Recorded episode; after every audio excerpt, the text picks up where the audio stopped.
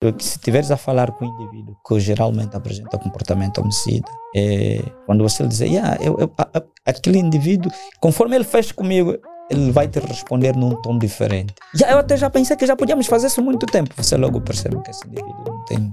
Eu hoje aprendi muitas coisas boas. Aprendeu algo novo, demonstra algo novo.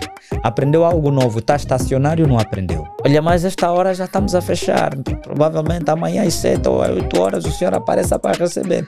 Ele só quer que fique 7 horas. Eu acho que este é o terceiro episódio mais feliz que eu já gravei porque nunca tive assim tanto conhecimento dado em muito pouco tempo. Há certas teorias que precisam ser bem analisadas. Se você não sabe onde está indo, qualquer lugar serve. Não é verdade? A saúde, bem-estar e outros aspectos que foram ditos pelo doutor e assista o episódio que poderá ser interessante para ti.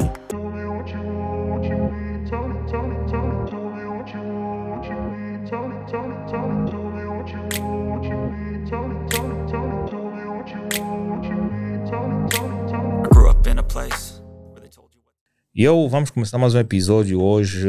Como vocês têm não é, notado, a cada dia nós temos não é, convidados que vão passar muito conhecimento e com esse conhecimento a gente vai aprender bastante.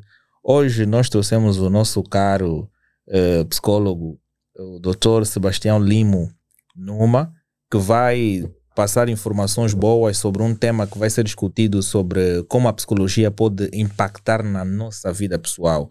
Esse tema é bastante interessante porque vocês que estão do outro lado poderão aprender mais coisas ao longo desta conversa e com isto vocês também podem fazer uma coisa importante que é subscrever o canal, bem como deixar o like, não só no YouTube, mas sim também nas plataformas de áudio como Podbean, Spotify, Apple Podcasts e entre outras. Então nós vamos aí, eu vou desejar boa noite ao convidado, Espero que esteja bem. Né? Muito obrigado. Boa noite também para quem nos acompanha nesta hora. Eu primeiro também pedir desculpas por nos atrasarmos um pouco. Não, o atraso faz parte. faz parte. Hoje, só para fazer uma correção básica, é Sebastião Numa Lino da Voca. Ok. É é o mesmo que está aqui. Ah, ok. Então me passaram o, o contrário, colocaram Sebastião Limo. Mas seria Sebastião Numa. Sebastião Numa Lino da Voca. Ok. É, é, a equipe técnica. Ou simplesmente Sebastião da Voca. A equipe técnica, quando passa algo, a gente vai normalmente basear, mas a gente vai aprender e tudo mais. Hoje nós vamos falar um pouquinho sobre como a psicologia pode impactar na nossa vida pessoal, não é? É um tema bastante interessante, dadas as circunstâncias que ao longo do tempo vamos precisando muito mais de conhecimento e hoje o nosso público vai poder ganhar mais conhecimento com base nisso. Entrando já especificamente no tema em si, é, compreendendo a psicologia na vida pessoal, a minha primeira questão seria como é que descreveria o papel da psicologia em nossa vida pessoal? Olha, muito bem. Um, a psicologia na nossa vida pessoal, ela surge automaticamente como uma ferramenta para poder nos ajudar a entender vários problemas uh, do, do fórum psicológico, fórum social e também aquelas que têm caráter ambiental. Ela nos ajuda a perceber essas questões de modo que nós vamos vivenciando estes eventos e uma das maiores uh, vantagens que tem esta ciência é trazer o homem ao seu realismo, uh, não só do ponto de vista terapêutico, mas também quando este consegue automaticamente ser tocado e fazer uma introspeção, ou seja, uma autoavaliação por si própria, que lhe vai uh, ajudar a poder sair do ambiente anterior que era super precário para uma condição mais, uh, mais adequada da sua, própria, da sua própria convivência ou da sua própria vida. Ok, mas, uh, mas quais seriam as, os principais conceitos da psicologia que podem influenciar nos comportamentos e emoções diárias? Olha, uh, a psicologia tem como definição definição da psicologia é a ciência que estuda os processos mentais e os comportamentos humanos. Ou seja, se pararmos por simplesmente para falar dos do, dos processos mentais, estamos a falar do sentimento, estamos a falar das sensações, estamos a falar da razão, ou seja, a razão, não é? Se formos a buscar um pouco os outros conceitos dos outros pensadores, principalmente no campo da psicanálise, vamos encontrar o Sigmund Freud, que descreve algumas fases do desenvolvimento humano. E nesta perspectiva, é, um dos elementos principais que tem a ver é automaticamente a sua característica da psicanálise que ele traz o, o id, o ego e o superego. Ou seja, temos o, o inconsciente, o pré-consciente e o consciente. São três elementos é. principais: o consciente, o inconsciente e o pré-consciente. E, e Sigmund Freud faz uma comparação com um iceberg emergido numa água. Ou seja, se formos para fazer uma determinada representação, nós temos o lado que fica fora da, da, da, da, da, da, da, da, da água, né, por exemplo, e temos a parte que divide entre a parte que está imergido e a parte que está à, superfície. Aquele lado do meio nós podemos considerar como pré-consciente e a parte de cima consideramos como o, o, consciente e a parte de baixo consideramos como o inconsciente, o id. Ou seja, todo o elemento que o indivíduo faz, toda a ocorrência da vida do homem é subjetiva. Okay. Só tem razão de ser quando ela chega até ao consciente. Só que o lado do consciente é tão ínfimo em, em relação à parte do inconsciente. Por exemplo, julgar um ser, um ser animal, a fazer, por exemplo, um, um, um vamos supor, um, se encontramos as cadelas na rua a fazerem eh, uma ato sexual, nós, por exemplo, vamos julgar como um, um, um ato uh, anormal, Sim. comportamento anormal. Mas para, para seres animais é normal. É normal porque elas agem com instinto. Okay. Já para os, para os seres humanos, este ato nós vamos considerar anormal. anormal. Mas se formos para cair junto do pensamento do Sigmund Freud, dos, das três características que ele descreve o comportamento humano, nós vamos ver que o homem está a usar o lado superior da vida humana, okay. que é a subjetividade, que é o inconsciente, que é o inconsciente, que é o lado superior da vida humana. Ou seja, é como nós estivéssemos a, a comparar a vida de uma árvore. Nós vamos por simplesmente olhar para os benefícios do fruto, sem darmos por conta a constituição no seu todo. Esta constituição no seu todo para a vida humana, para o pensamento, o comportamento do homem, é subjetivo, é que nós chamamos de inconsciente. Ou seja, o homem se levar esse comportamento igual a do animal a fazer o sexo na rua, nós primeiramente vamos julgar como um comportamento anormal. Sim. Por quê? Porque ela está a devir do lado do inconsciente, onde o impulso é maior. Okay? Mas qual, qual, qual foi a necessidade de, de se estudar a psicologia? Olha, a psicologia era antes. Ou como é que ela foi descoberta? A psicologia era antes confundida com várias outras ciências sociais, mormente a filosofia. Okay. Era meramente confundida com a filosofia no, no modo da sua abordagem. Uh, e só que vários outros problemas que foram surgindo. Uh, as pessoas, os, os, grandes pensadores na época, ou as pessoas que vivenciaram os, outros, os, os primeiros inventos, viam que os problemas provavelmente eram do foro místico, ou seja, não tinham razão de ser para serem estudadas como um, como um elemento objetivo, como ciência. E consideravam isto como elemento místico. Provavelmente o indivíduo estaria a viver de um problema.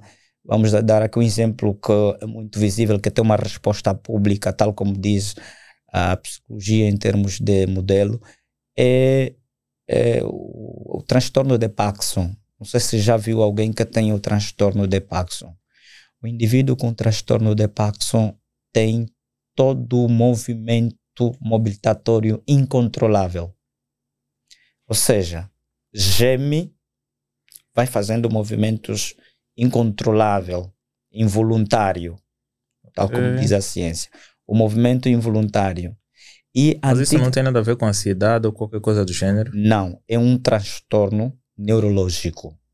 Uma parte da nossa, da nossa, da nossa mente, do nosso sistema nervoso, fica bloqueado automaticamente no, nos movimentos mobilizatórios do indivíduo, principalmente para os membros inferiores e superiores. Então, causando esse transtorno psicológico, neurológico, um transtorno.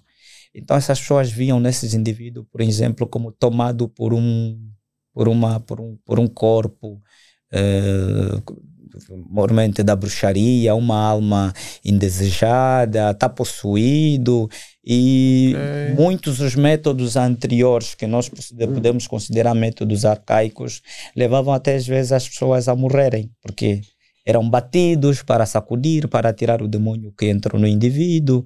É o caso, por exemplo, de quem sofria naquela altura a, a, a epilepsia, não é? Eram batidos, não, ele está, está possuído, mas depois percebeu-se que havia a necessidade de se estudar profundamente quais são as maiores causas que estavam a trazer esta, esta, esta, estes problemas. Então, daí eh, a- houve a necessidade de se pensar numa ciência nova, numa ciência moderna, numa ciência jovem, numa ciência amiga, que é a psicologia, que dá resposta a esses todos os problemas. Mais do que estudar os problemas psicológicos, como transtornos psicológicos, problemas mentais, a psicologia vem dar resposta aos vários problemas sociais, como, por exemplo, problemas que têm a ver com o relacionamento, os problemas que têm a ver com um, a não, a não, a não, a, a- o indivíduo às vezes não A consegue não aceitação. a não aceitação por si próprio, o problema que está, que tem a ver, por exemplo, com autoestima. problema da autoestima. E- e são vários problemas, principalmente no que diz respeito aos conflitos sociais. Mormente, a, a aceitação de que já caiu para a reforma, a aceitação de que há, há, às vezes, na busca de, de, vários, de várias soluções da vida, e a vida lhe foi madrasta e que há possibilidade dele re- rever esta situação e o indivíduo fica praticamente parado no tempo e entra em estado depressivo. Às vezes não consegue gerir essa Ok. condição e que leva eh, à morte. Então são essas respostas que a psicologia veio dar para a sociedade, para o homem. E também eh, lá vamos encontrar em vários ramos. A psicologia não é só é uma ciência que estuda os comportamentos do, homem por si só, não. Nós vamos encontrar a psicologia na resolução dos problemas laborais, vamos encontrar a psicologia na resolução dos problemas clínicos, por isso a psicologia é psicologia clínica, vamos encontrar a psicologia na como problemas eh, voltada ao campo eh, da educação, por isso é a psicologia da educação, vamos encontrar a psicologia voltada numa correlação das ciências eh, que tem a ver com o, a questão da, da que tem a ver com a questão animal, né? Também a psicologia vai estudando os comportamentos animais, né? vamos encontrar a psicologia ah, na correlação dentro da própria educação, vamos encontrar a, a psicopedagogia que vai regular entre os métodos e a aplicação entre o comportamento do docente ou do professor e do, do, do, e do, e do, e do aluno, ou, ou seja, fica mais melhor dizer, do educando e, e, do, e, do, e do docente. Então são vários, eh, várias, eh, vários ramos que a psicologia atua. Vamos encontrar a psicologia militar, por exemplo, estudado por Stalin. Então são vários ramos que a psicologia Yeah, vai, vai dando Vai maior Sim. ênfase. Mas agora, eh, o doutor falou um pouquinho sobre a questão de saúde e entrando para a questão de saúde mental e bem-estar. A minha questão seria de que forma a psicologia pode ajudar na promoção de saúde mental e bem-estar pessoal? Olha, eh, primeiro podíamos entender a definição do que que é saúde. Ok? A saúde é a condição sine qua non biopsicossocial e espiritual, emocional do indivíduo. Ou seja, se o indivíduo estiver bem psicologicamente e espiritualmente não estiver bem, esse indivíduo já não tem saúde. Não podemos considerar que o indivíduo tem saúde na sua totalidade. Se o indivíduo tiver saúde fisicamente e psicologicamente não estiver bem, também vamos considerar que esse indivíduo não tem saúde. E por que, que eu trago esse elemento? E é uma pergunta muito importante que fez que se calhar ajudaria muitos estudantes no curso de psicologia e também pesquisadores. Hipócrates, o pai da medicina que introduziu o estudo de humor no século IV, ele divide uh, os estudos da ciência, principalmente para o campo da, da, da, das ciências que estudam o comportamento humano, em quatro eixos. E eu quero me apegar no quinto eixo, que são que ele considera como as doenças globais. Ou seja, se o indivíduo tiver uma determinada enfermidade, psicologicamente esse indivíduo não fica bem. Claro. Então, há necessidade de haver uma equipa multidisciplinar que, para além de estarmos a atuar no campo da, do, da terapia, que vai curar a enfermidade do indivíduo, a necessidade de que o psicólogo esteja ali para trazer esperança de vida ao paciente. Ok. O que uh, hoje não se vê.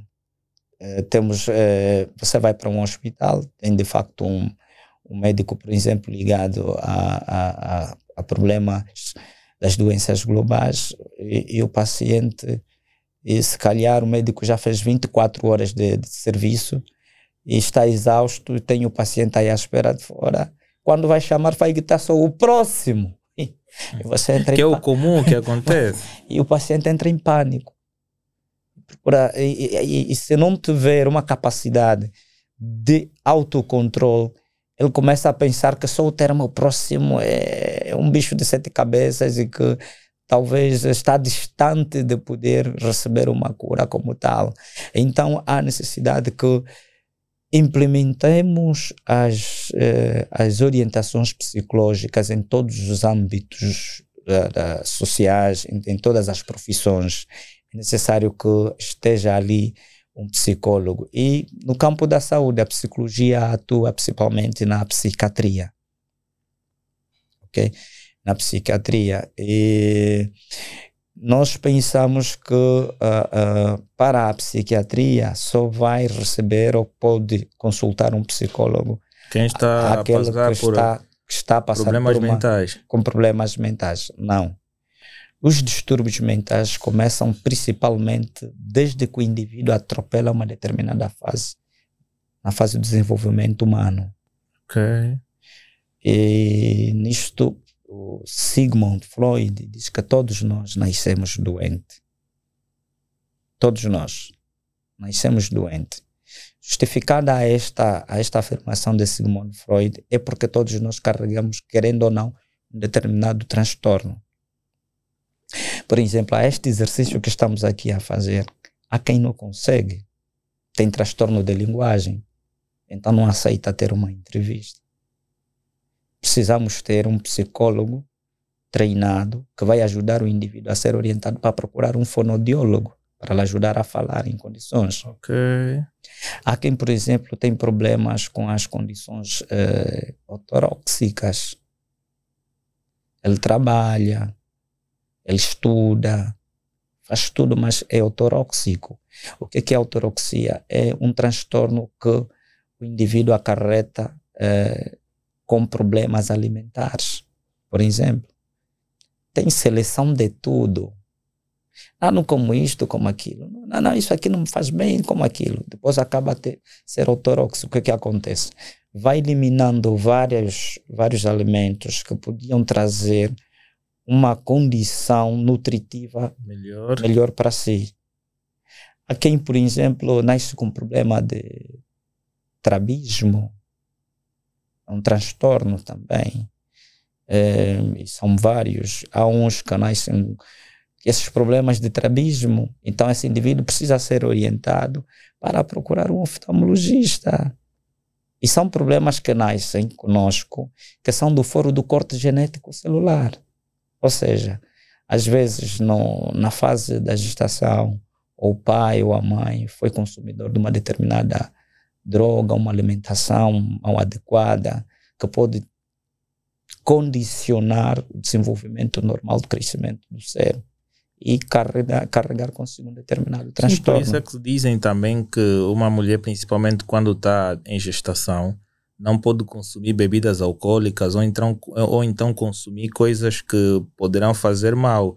Porque o que acontece mesmo é que algumas crianças nascem com, com muitas dificuldades, alguns até com problemas genéticos. Pois, é esta questão que eu coloco, que são a, a, o corte genético celular, que vai, que vai decorrendo na fase da gestação, por causa da, do consumo de certas substâncias tóxicas, às vezes de, de fármacos mal orientados, né? Às vezes pode até haver uma determinada orientação, mas o uso pelo paciente ou pela gestante não é correta, então pode causar esses problemas. E nós podemos nascer com um determinado transtorno. Há uns que são déficit, têm problema de déficit da atenção, com hiperatividades. Há uns que podem nascer com problema de autismo em vários, em vários escalões. Por exemplo, nós podemos até notar um indivíduo que parece estar bem, mas sofre de autismo de espectro negativo, que nós chamamos de síndrome de Asperger. O síndrome de Asperger é o transtorno de autismo em, em espectro negativo, ou seja, não é evolutivo mas o indivíduo sofre de autismo. E os autistas são muitos. Porque às vezes alguém pensa que o autista é aquele que tem sinais demonstrados fisicamente, porque os transtornos mentais têm características físicas. Para quem sofre de autismo, para quem sofre de síndrome de Down, uns têm, têm a, a, a mobilidade eh, a mobilidade reduzida, outros têm uma característica de desenvolvimento cefalocraniano um pouco dilatado, outros mais estreitados, outros têm um alongamento, por exemplo, é, na, na, na, na, característica facial, as vistas têm um determinado alongamento, outros, por exemplo, são nos pavilhões auditivos, não é? nas orelhas, não é? um chão. Tem algumas características totalmente diferentes. Tem características totalmente diferentes. Outros, por exemplo, têm alguma, algumas, eh, uma evolução um pouquinho mais alargada eh, para o lado do, do, do da zona do, da espinha dorsal, principalmente no pescoço, um alongamento a mais. Eh, por é. exemplo, daqui da nossa região do pescoço até ao crânio tem que ter normal. O normal tinha que ser é, é, mais ou menos sete, sete ossos ou sete, sete espinhas dorsais. Mas há indivíduos que provavelmente carregam oito. E pode carregar um transtorno de autismo. Ele fala, ele escreve, ele não sei o quê. Mas às vezes uh, há coisa que ele desvia do, do estado normal. Okay. Há coisa que ele desvia do estado normal. Há indivíduo, por exemplo, que é pode, pode ser estocolmista, ou seja, Estocolmo são pessoas que apresentam determinados transtornos que tudo que ele vê imagina estar a acontecer na vida dele. Eu acho que conheço alguém assim. Ele está a pensar, por exemplo, num jogo entre Real Madrid e Barcelona e numa oferta qualquer de 20 milhões que vai receber um dos jogadores, e ele pensa que esse dinheiro está a vir para ele. E ele vai te contar essa história. Como, como se, se, fosse, fosse ele. Ele que tem esse dinheiro e a imaginação vai longe. E geralmente esses indivíduos começam a apresentar depois episódios de alucinação, okay. delírio. Por quê? Porque eles ficam entre a imaginação e a realidade. O realismo e a imaginação que ele imagina e o que ele vive não é igual. Se calhar fez uma, fita, uma, uma ficha do Angofoot, doutor. Então tá imaginando 20 milhões que vão entrar no dia seguinte na vitória do Real ou do, ou do Barcelona. Pois, fica a pensar nisto e o que é que acontece? Já isto a ficha não entrou, não tem o dinheiro, mas ele está a trabalhar a consciência dele. Como se já tivesse. Como se já recebeu o dinheiro está numa gala a fazer um show e ele conta esse episódio normalmente. Percebe? Então, são vários problemas que a psicologia ajuda a resolver. Muitos problemas. E de determinados distúrbios que nós vamos tendo, principalmente aqueles distúrbios que são vivenciados na, na adolescência e na pré-adolescência. Mas aí pode-se considerar, doutor, que é mentira. Por exemplo, fizeste uma ficha que ia ganhar 2 milhões, não ganhaste, vai chegar no pessoal. Epá, fiz uma ficha, ganhei 2 milhões. Prova você não mostrou. Se calhar está tá sempre a mentir. Mas agora, essa mentira também pode ser relacionada a problemas psicológicos? Olha, nós sim. O que é que acontece? É, o DSM-5 já estratifica como a mentira e o roubo como um, um como, como um transtorno psicológico hereditário. Ok. Ok? São chamados os transtornos de não uso de substâncias tóxicas dependentes. É o caso do, da mentira, o indivíduo que mente muito, e o indivíduo que tem a condição de roubo. Pode haver influência nesse comportamento, nessa, nessa, nesse desvio, nessa atitude, mas geralmente o DSM-5 já tipifica como, como, como um transtorno. É o caso também desse transtorno que o DSM-5 tipifica que na, o não uso de substâncias tóxicas dependentes como tiques. Pessoas que têm problemas de hipocôndria, que têm problema de náuseas digitais, né? assistir um determinado filme e viu, por exemplo, uma personagem que faz o papel de um zumbi e quando estiver sozinho na sala, imagina que já apareceu. Já está aqui o zumbi. E, ele, e onde ele fica, fica inquieto, já não consegue ficar à vontade. Por quê? Porque nós eh, temos, uma, temos um elemento que nós chamamos de sistema do, do controle da fala. Sistema nervoso do controle da fala.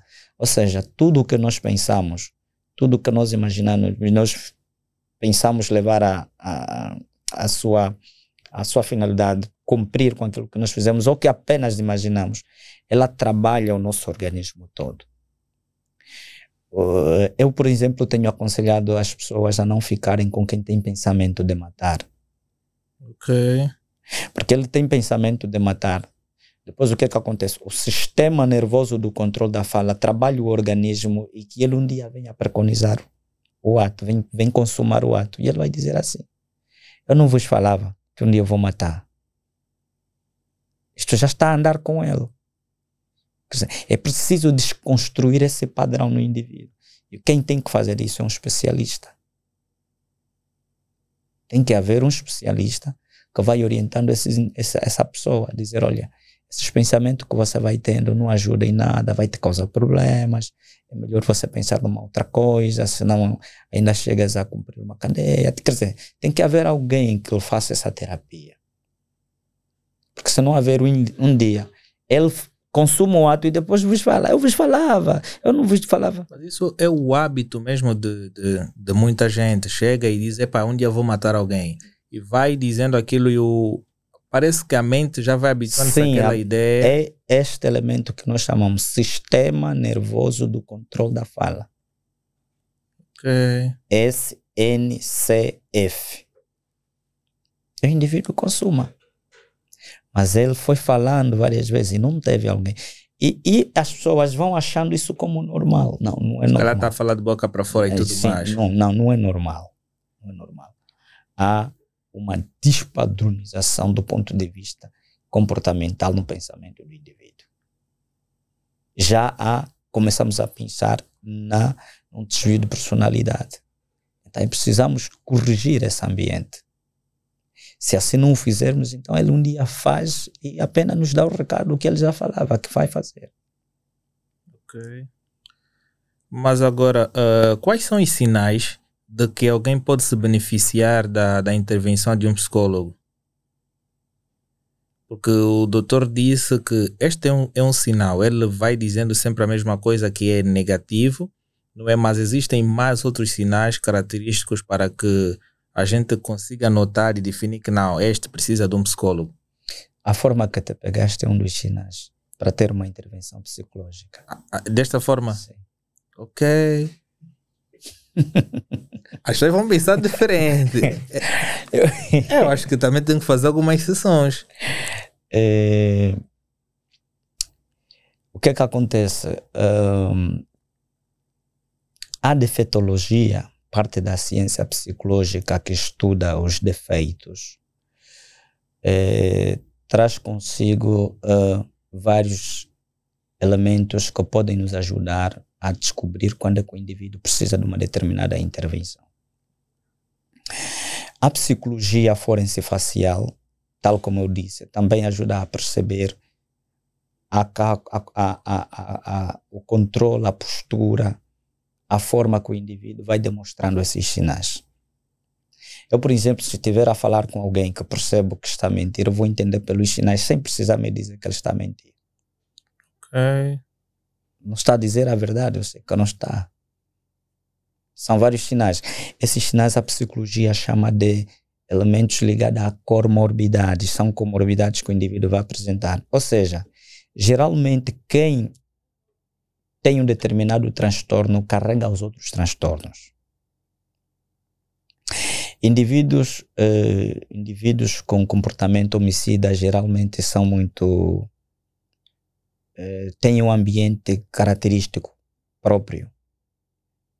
Isolam-se muito, têm ideias próprias, parecem serem muito calmos, mas o que vem no fundo, o elemento subjetivo, que vem da sua subjetividade é perigosa. Parecem serem muito atenciosos, parecem serem os indivíduos que dão mais carinho. Então você tem que começar a perceber por que, esse indivíduo está a ter essa, essa, apresenta esta atitude. O que é que lhe leva a uma hora para outra? Para, e, e, a expressão mostra. O que é que ele, se estiveres a falar com o indivíduo que geralmente apresenta comportamento homicida, é, quando você dizer, yeah, eu, eu, a, aquele indivíduo, conforme ele fez comigo, ele vai te responder num tom diferente. Já, eu até já pensei que já podíamos fazer isso há muito tempo. Você logo percebe que esse indivíduo não tem, não tem uma capacidade de controle comportamental normal.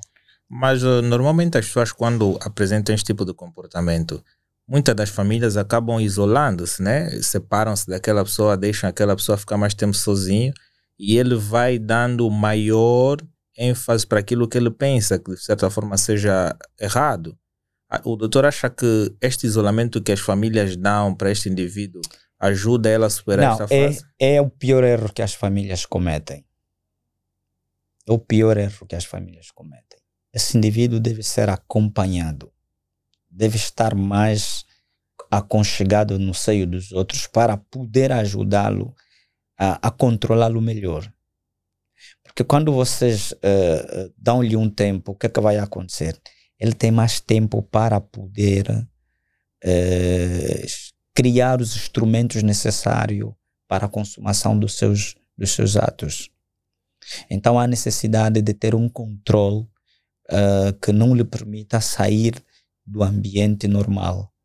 Há essa necessidade para não sair de um comportamento normal. Então é preciso que se controle esse indivíduo.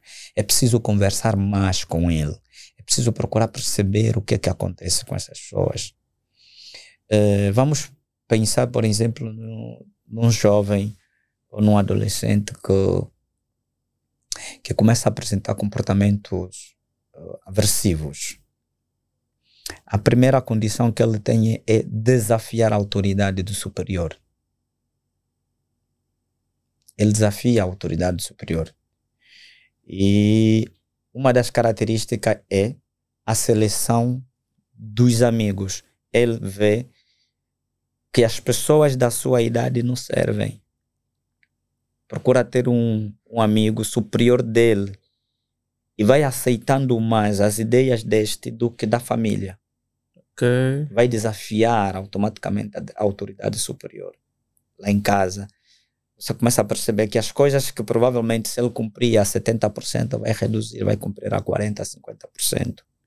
O que você diz como pai, como mãe, não tem respaldo. O que ele ouve desta pessoa é que, é que vale. Então é preciso, às vezes, trazer esse indivíduo no seio, no leito da família e procurar saber de fato o que é que está a se passar com ele. Mas existem também pessoas uh, autodidatas, não é? Porque se calhar aquilo que ele tem aprendido em casa não é a coisa mais verídica a ser uh, seguida. Por exemplo, se o pai tem uma doutrina diferente, a mãe tem uma doutrina diferente de agir com base em algumas coisas, e o filho em si vê que o método de fora funciona para os planos dele, acredito eu que é uma questão de ajuste, porque parece que os nossos mais velhos, quando tu tentas fazer uma determinada correção, existe aquela voz autoritária. Eu sou mais velho, já vivi muito. Eu, para lhe responder essa questão, vou partir do seguinte exemplo. Numa região dos Estados Unidos da América, vivia uma família chamada Carter, onde o filho pensava que tudo que o pai falava com ele era prejudicial, que o pai lhe controlava, que o pai era arrogante, que o pai era autoritário, que o pai não prestava. Todavia, quando o pai chegava em casa, só queria que o filho fosse para a escola, queria que depois de sair para a escola o filho fosse para a oficina, para as oficinas fazer algum trabalho ou cuidar de uma das lojas que, os, que eles tinham. E quando isso não fosse acontecer, então o pai ou batia ou falava com ele de uma outra maneira. Só que o que vai acontecer? O indivíduo entendeu entrar numa academia de artes marciais começou a praticar artes marciais. Qual era a maior finalidade dele? Eu vou treinar até quando atingir o cinturão negro, eu vou bater o meu pai. Como ele pensa que tem muita força, ele pensa que é militar da Marinha de Guerra Americana. Quando eu terminar o grau negro, vou dar uma surra para ele aprender que comigo não se brinca. Estou farto desse senhor. E esta dicotomia de que o pai fala alguma coisa e a mãe fica contra, levou o miúdo a ter esse pensamento. Só que veio acontecer. Até quando ela atingiu o cinturão negro, o pai entra a uma determinada enfermidade, dá uma crise e morre. Ok. Mas antes que essa, que essa, que essa situação aconteça, que o pai venha a morrer, no estado de agonia, chamou o filho e falou com o filho. Lembras os dias que eu te levava, te tirava de casa para ir para as oficinas? Levas os dias que às vezes gritava contigo para acordares mais cedo para ir para a escola? E às vezes você ouvia a voz da tua mãe, do que eu, como seu pai. Lembras disso tudo? Sim. Era para te deixar tudo que nós construímos como herança para si, nas tuas mãos. Hoje você não tem domínio de nada porque não aceitaste aprender. Não te empolgaste naquilo que eu precisava que você tinha que fazer. Não terminaste a escolaridade. Não tens nível suficiente para gerir os negócios da família. Com quanto eu vou deixar tudo o que eu construí com o meu neto? Porque você não tem Nada, estou a morrer. Eu precisava deixar algo para alguém cuidar. Este negócio não tem ninguém que vai cuidar. Então, quem vai cuidar tem que ser o meu neto. E ele treinou esse tempo todo para poder bater o pai em vez de treinar. em vez de se capacitar para ganhar mais conhecimento. Pois, ele só queria treinar para desforrar a surra que o pai estava a receber. Estava a lhe dar. Ok. Significa dizer, o autodidatismo, o autodidatismo não significa automaticamente uma forma de libertinagem que os filhos não andam nos padrões educacionais da família. Por quê? Porque os melhores amigos que nós temos são as nossas famílias que nos ajudam a ter, em função da, da, da educação que nós recebemos. Se a educação que nós recebemos não for boa na nossa família, no ambiente social externo, também somos rejeitados, porque vamos apresentar um comportamento que não serve. Há necessidade, primeiro, de aceitar a condição da educação que se tem, que se tem nuclear, para depois você fazer uma, um liame com a educação externa. O comportamento, a educação do indivíduo depende principalmente do ambiente social, ou seja, do meio ambiente e também da condição natural do indivíduo, do meio familiar onde ele nasceu. São esses dois elementos. Se você não aceita a educação que lhe é oferecida na sua família, você não tem base. Você não tem base. E não é possível começar uma casa, a construção, pelo teto. Porque se você só vai ser aceito na sociedade se de facto você demonstrar um comportamento valorativo, um elemento valorativo. Se isto você não demonstra, automaticamente a sociedade também não está aceita como tal. E depois, em vez de você ser integrado, vai ter que ser reintegrado. Ou seja, o que é que vai acontecer? Primeiro vai ter que passar por um processo de educação, de reeducação, para depois ser reintegrado. Okay. Isso aqui é mais difícil. Hoje nós temos uma sociedade assim. O indivíduo não aceita a educação que é dada no seio natural, no ambiente natural, que é na família.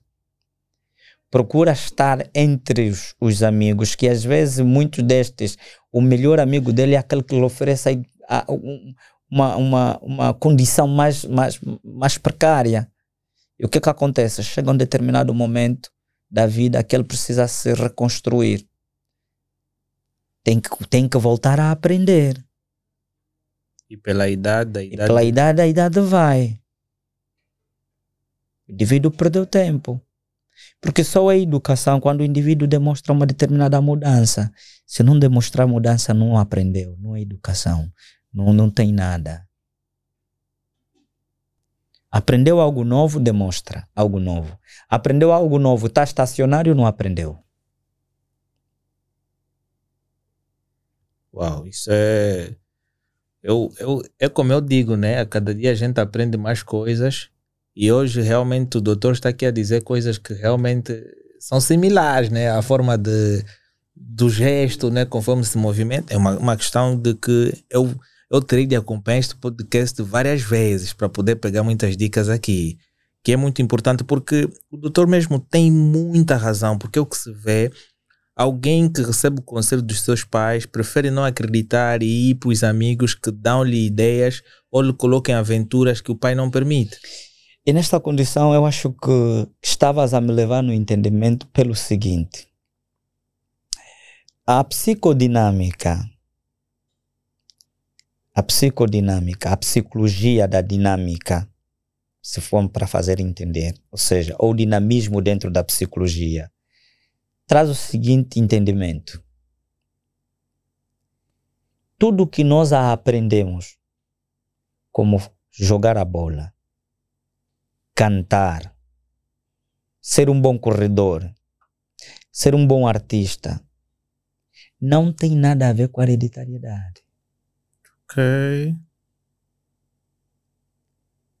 Habilidade não é hereditário. A habilidade depende da condição do indivíduo e a predisposição de aprender. Isso é que torna o indivíduo hábil, que lhe traz habilidade. Porque você pode nascer, você pode nascer de uma família em que o pai é pastor e a criança não vir ser pastor. Ou se tornar enfermeiro, não quer ser pastor, quer ser enfermeiro. É a condição psicodinâmica. E onde é que fica aquela frase, filho de peixinho, peixinho é? Não, nem sempre filho de peixinho, peixinho é. Nem sempre. O que é que nós herdamos do ponto de vista hereditário? São as características físicas. As características físicas, sim, herdam-se. Os genes, sim, vamos ter, vamos ter esses genes. Vou ter um olho igual do meu pai, vou ter uma boca igual da minha mãe, e vou ter um, um, um andar igual do meu avô. Isso sim, vou herdar. Agora, como ninguém nasce burro, como ninguém nasce burro, ninguém nasce vazio. Precisa-se por simplesmente trabalhar a inteligência que o indivíduo nasce consigo. Aí sim, há quem se aplica mais, há quem se aplica menos. Claro. E aqueles que se aplicam mais chegam a ter mais habilidades do que se aplicam menos. Claro.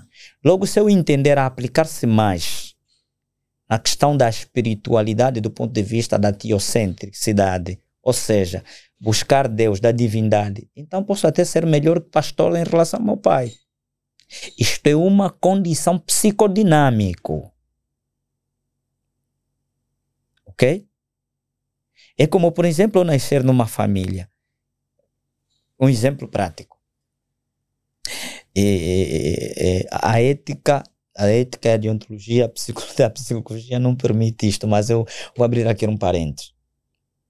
Na minha família todo mundo é enfermeiro. Todo mundo é enfermeiro. Todo mundo. Você está a estudar, quer apoio, tem que fazer enfermagem. Se não tiver, que quiser, não quer fazer enfermagem, então vai estudar com todo dinheiro. Bem, mas chegou uma determinada fase que eu pensei assim: se nós tivermos problemas com justiça, quem é que na família pode nos ajudar a nos fazer uma assessoria do ponto de vista jurídico? Se nós tivermos um problema com as oficinas, quem é que na família pode nos ajudar a resolver um problema do ponto de vista da, da, das ferramentas? Há necessidade de diversificar as ciências, o saber. Então fui parar para o jornalismo. Formei-me em jornalismo, mais tarde saí de jornalismo, fui fazer ciências de psicologia. Eu tenho bases da enfermagem. Fui obrigado, aprendi, conheço a enfermagem.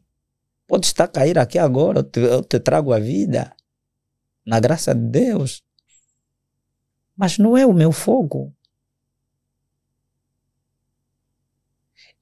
Esta condição do autodidatismo não me leva a uma libertinagem de despir-se da educação padrão. Claro. É aí onde nós precisamos da intervenção psicológica. Porque a psicologia não entende só problemas que estão ligados à condição comportamental. Não, nós vamos também ao fundo. Por isso que antes que nós começamos com uma terapia psicológica, nós temos que construir uma árvore genealógica do indivíduo. É filho de quem? Quem é que foi pai dele? O que é que o pai dele fez? Quem é que é o avô dele? O que é que o avô dele gostava? Tem que preencher uma ficha de anamneses com esses elementos para permitir uma intervenção psicológica propriamente dita. Porque se isso não acontece, você vai fazer, vai fazer uma determinada intervenção, vai parar por meio, você não consegue perceber onde está o problema do indivíduo. E fica uma sessão vazia. Às vezes, este comportamento é derivado do avô. E você está a olhar às vezes para o pai. E o problema não é do pai, é do avô. Eu quando fiz o bacharelato, fui obrigado a apresentar uma, um trabalho científico, um artigo. E acompanhei um miúdo que sofre de autismo, autismo do segundo grau. E o que é que acontece? Eu perguntava na mãe, a mãe dizia que não, não sabe como é que essa criança veio ter esse problema. Só disse que começou por uma determinada malária e pararam para o hospital e depois começou a ter esses problemas, não sei o que. Todo. Mas quando eu depois comecei a buscar mais a fundo, fui lá para baixo entender quais são os problemas, o que é que acontecia. O bisavô do rapaz era psicoexofrênico afetivo.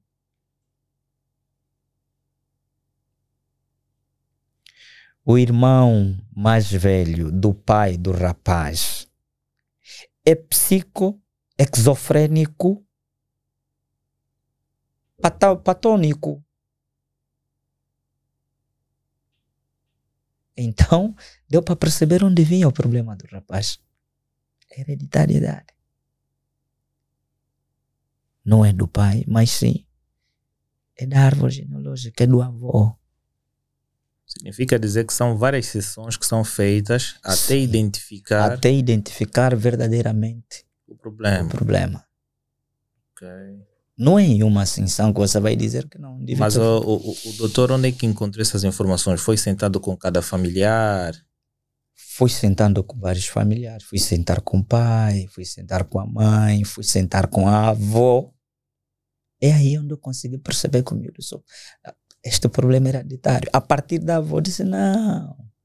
Eu lembro-me bem que o, o meu pai é que tinha esse problema. Às vezes saía de casa, levava fogareiro aceso até a lavra.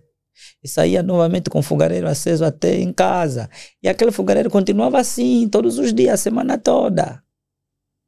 E eu perguntei, mas e depois o que é que vai acontecer? Não, depois só que esse problema dele veio piorar e morreu mesmo até acorrentado. Nós fomos palavra, quando chegamos e encontramos, ele estava na corrente porque já andava à toa e acabou morrendo. Já tinha, já era esquizofrênico patônico. Percebes? Tá há esta necessidade. Porque muita gente pensa que está bem, mas não. Tem vários problemas emocionais que podem causar um desequilíbrio ao indivíduo. Às vezes tem a ver com, com, com a questão do salário, às vezes tem a ver com o ambiente familiar. Porque o que é que acontece? Nós nascemos às vezes cinco ou quatro. Nós somos todos cinco amigos. Claro. Precisamos perceber isso. Não somos cinco, todos cinco amigos. E eu às vezes tenho falado e trago isto, às vezes a, a, a, falo com meus, meus estudantes, eu falo, ah não, eu conheci uma senhora, aquela senhora é mais boa em relação à minha mãe. Não é que ela é mais boa que a sua mãe, ela é mãe dele. Significa dizer, ela teve um ventre onde nasceu, mas tem a mãe real que, que tem a atenção verdadeira com ela. Às vezes, nosso irmão, nosso verdadeiro irmão, não nasceu do mesmo ventre conosco. Não. Nasceu de uma outra mãe, num outro país, não sei o quê. Cruzamos um dia e a vida leva-nos pelo caminho do destino que às vezes nós tentamos evitar calhamos, encontramos o indivíduo, damos um bem na vida e ele olha para os meus problemas como dele, olha para os problemas dele como o meu. Mas o meu irmão em casa, todos os dias só quer me ver mal. Se não há uma sessão, uma terapia que nós chamamos de grupo análise, onde cada um expõe livremente os seus verdadeiros anseios, os seus problemas, nós não vamos conseguir perceber de facto o que é que está acontecendo no seu familiar. Porque às vezes o problema é simples. E os problemas, a, a, psicologia não vem dar sua resposta quando os problemas são do foro negativo. Temos que perceber isso. Também ele vem dar resposta quando os problemas podem ser do foro positivo. O indivíduo que não consegue controlar a ansiedade, por exemplo, é necessário aplicar uma bateria de ansiedade de Beck ou de Hamilton para encontrarmos realmente o que, é que pode ajustar o comportamento dele de acordo aquilo que ele vai tendo.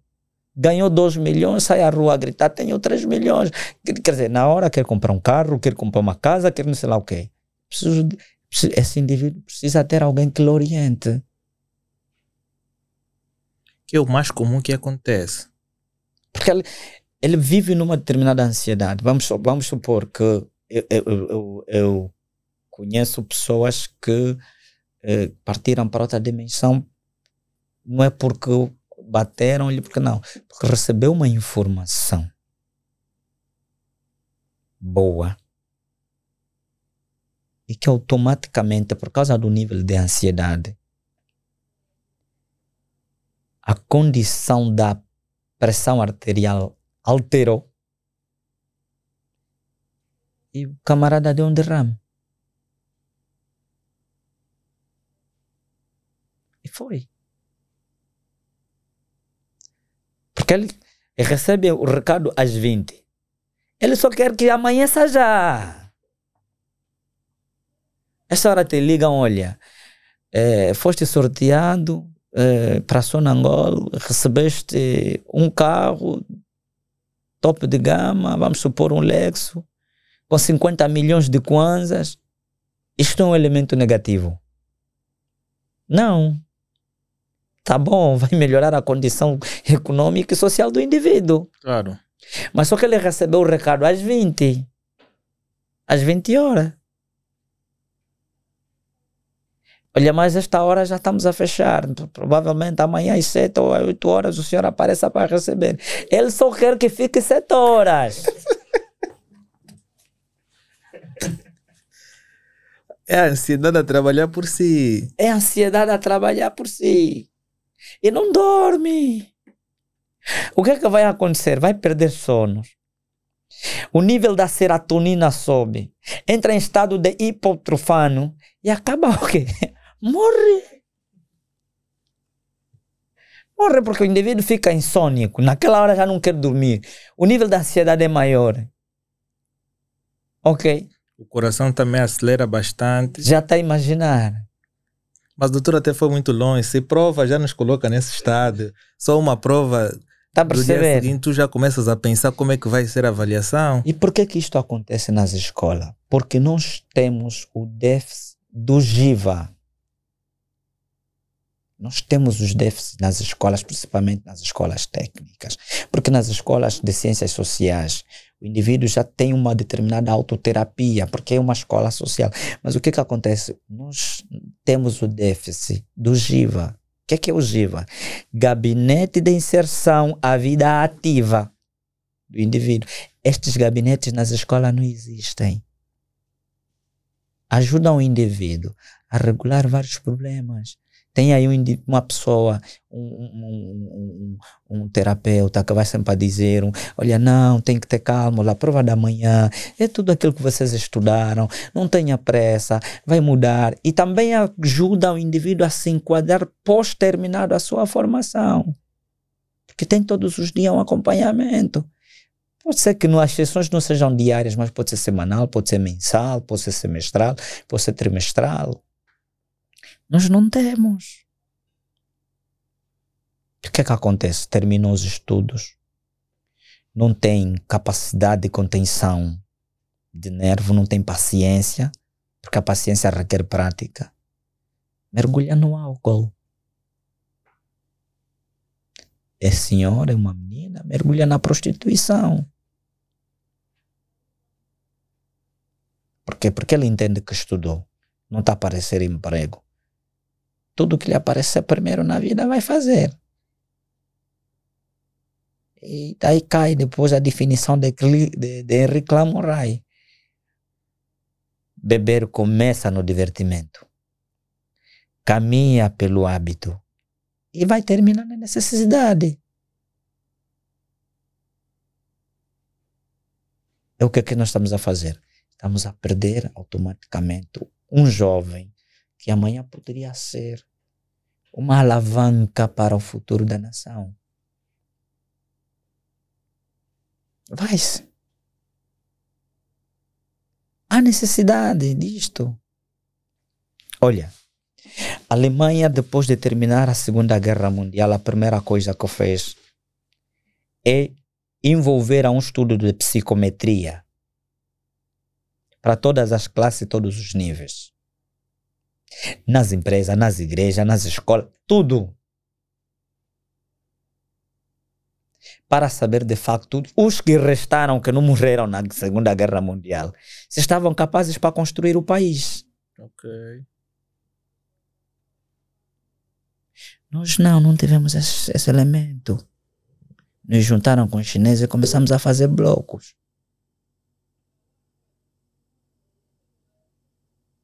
Não tivemos esse elemento. A guerra acabou, mas o melhor curso é, é fazer, é ir para a polícia ou entrar para as Forças Armadas. E você está por quem? O indivíduo frustrado. Tem que tem um, um- uma, uma fase do desenvolvimento da vida atropelada. O que é que ele vai fazer? Pensou que podia ganhar um milhão ou dois milhões? Não é a realidade. entra em estado de estresse compulsivo, vê que já não tem mais uma outra saída da vida. Porque o que mata não é pensamento. Eu às vezes falo isso para os meus estudantes. Você só vai morrer o dia que deixar de pensar. Porque o dia que você continuar a pensar, vai encontrar a solução da tua vida. Porque você continua a pensar. Não pensa nisto, não dá certo, pensa numa outra coisa. Até que você vai pensar em algo que vai te mudar o paradigma do que você está a viver. Mas Sim. o dia que você parar de pensar, você vai morrer. E como a morte já anda conosco, é só ativar o lado do Thanatos e o indivíduo morre. Suicidas. Ele não exterioriza o comportamento, o comportamento torna-se intra e vai ativar o lado agressivo intra. Suicidas. Acha que é o limite da vida. Acha que já viveu o suficiente. Há muita gente uh, na, na, na, há muita gente hoje a praticar mesmo essa questão de suicídio. Não é? Muita gente está com a mente por problemas que ninguém consegue identificar, exceto os psicólogos, e ela acha que não precisa de uma ajuda dessa natureza e comete. Temos ouvido muitos casos dessa natureza. Sabe o que, é que está a acontecer, meu amigo? Os psicólogos estão preocupados a estudar os problemas dos transtornos mentais identificados. Estão preocupados em tratar déficit da atenção, estão preocupados em tratar síndrome de Down, estão preocupados em tratar o síndrome de Asperger, estão preocupados em tratar o autismo, estão preocupados em tratar eh, transtornos de, de, de, aprendizagem, estão preocupados em tratar transtorno de linguagem, estão preocupados em tratar transtornos eh, eh, auditivos, estão preocupados com isso. Esqueceram que existem outros transtornos. A cocofonia é um transtorno grave Um cocófono em um Estocolmo, ele te constrói uma vida imaginária que você pensa e se você não tiver cuidado até vai lhe chamar de burlador. Muitas vezes a gente caímos nesse erro. Nós pensamos que estamos a falar com um indivíduo normal. Não, é doente. É cocófono. Só lhe criou a imaginação na mente, veio a ti, te trouxe a proposta, te pediu dinheiro, você entregou. Só que quando ele bate com a realidade, pensa que já não, não é verdade, isso nunca acontece, não vai acontecer. O que lhe resta também já não vai vir te dizer que, o que é que fez com dinheiro. Você vai dizer que ele é burlador. Não é doente. Ele chega aqui. Epa, eu consegui fazer um contrato com uma empresa que vai nos fornecer mais de 30 grades de cerveja por dia. Meu amigo, essa tua loja vai ficar cheia, você nem imagina. Ele, ele vai te descrever os passos que você vai seguir, você vai olhar, vai dizer, não, pô, não Mil maravilhas. Mil maravilhas. Não, camarada tem, olha, não brinca, onde a boca tem projetos que chega. E você cai nisto. Tá bem, mas é quanto? Olha, olha, com um milhão nós vamos resolver esse problema. Você pega no milhão, pum, investe. É para andar como então? O negócio não sai. Não, calma, eu já mandei, já mandei. Até ele pode apresentar ponto de vista da, da, da, da, da quantidade que ele disse. Pode apresentar uma, uma pequena quantidade, mas só para justificar, porque ele depois quando bate com a realidade, entre o imaginário e o realismo, vai perceber que afinal de contas não existe, isso não é possível, ele não tem essa condição, não tem essa capacidade. Mas já te deu já gastou. Existe muita gente assim. Yeah, isso é verdade. O doutor está falando muita verdade aqui. Vão vendedores de sonho. Não tem. Isso que o doutor está tá a dizer é mesmo verdade, porque eu já vi também alguém, e ainda hoje me deparei com um caso dessa natureza, que alguém deu 300 mil para supostamente receber 900 de um negócio que ela também não sabia e afinal de contas nem no tal negócio foi investido. E agora estão na luta de quem é que vai devolver o valor. Está percebendo? E você olha para esse indivíduo, a primeira condição que você vai lhe dizer é que ele é burlador. Às vezes não. Ah, ele imaginou, mas fica com a característica final de um burlador, doutor. Sim, a condição criminal é que ele é burlador. Mas do ponto de vista psicológico, se ele for submetido a uma determinada sessão, você vai conseguir descrever o espaço que ele levou a ter esse problema. Você vai conseguir dar conta que não, esse indivíduo não é normal. Você precisa de um acompanhamento. Senão, depois, um dia, vai chegar a criar uma, um determinado projeto que não vale para nada, que vai receber milhões, que a única coisa que fica é a casa hipotecada. Ele é sozinho, na casa vivem 10, 10 pessoas e a casa foi. E esse problema está onde? Está na juventude. Quem vive com esse problema? É a juventude. A juventude quer ter giants, quer meter Leviton, quer ter Gucci, Esquecem que para ter esses bens tem que trabalhar. É preciso trabalhar. É preciso receber, de facto, uma orientação. E que essa orientação primeiro é padrão. E a psicologia vem dar resposta a isso. O que é que acontece? Há necessidade real do mundo todo perceber que em qualquer área do saber deve ser colocado indivíduo que lida com comportamento humano. A única ciência que estuda o homem no seu todo é a psicologia. Claro. A sociologia vai estudar a ti se estiver inserido num grupo.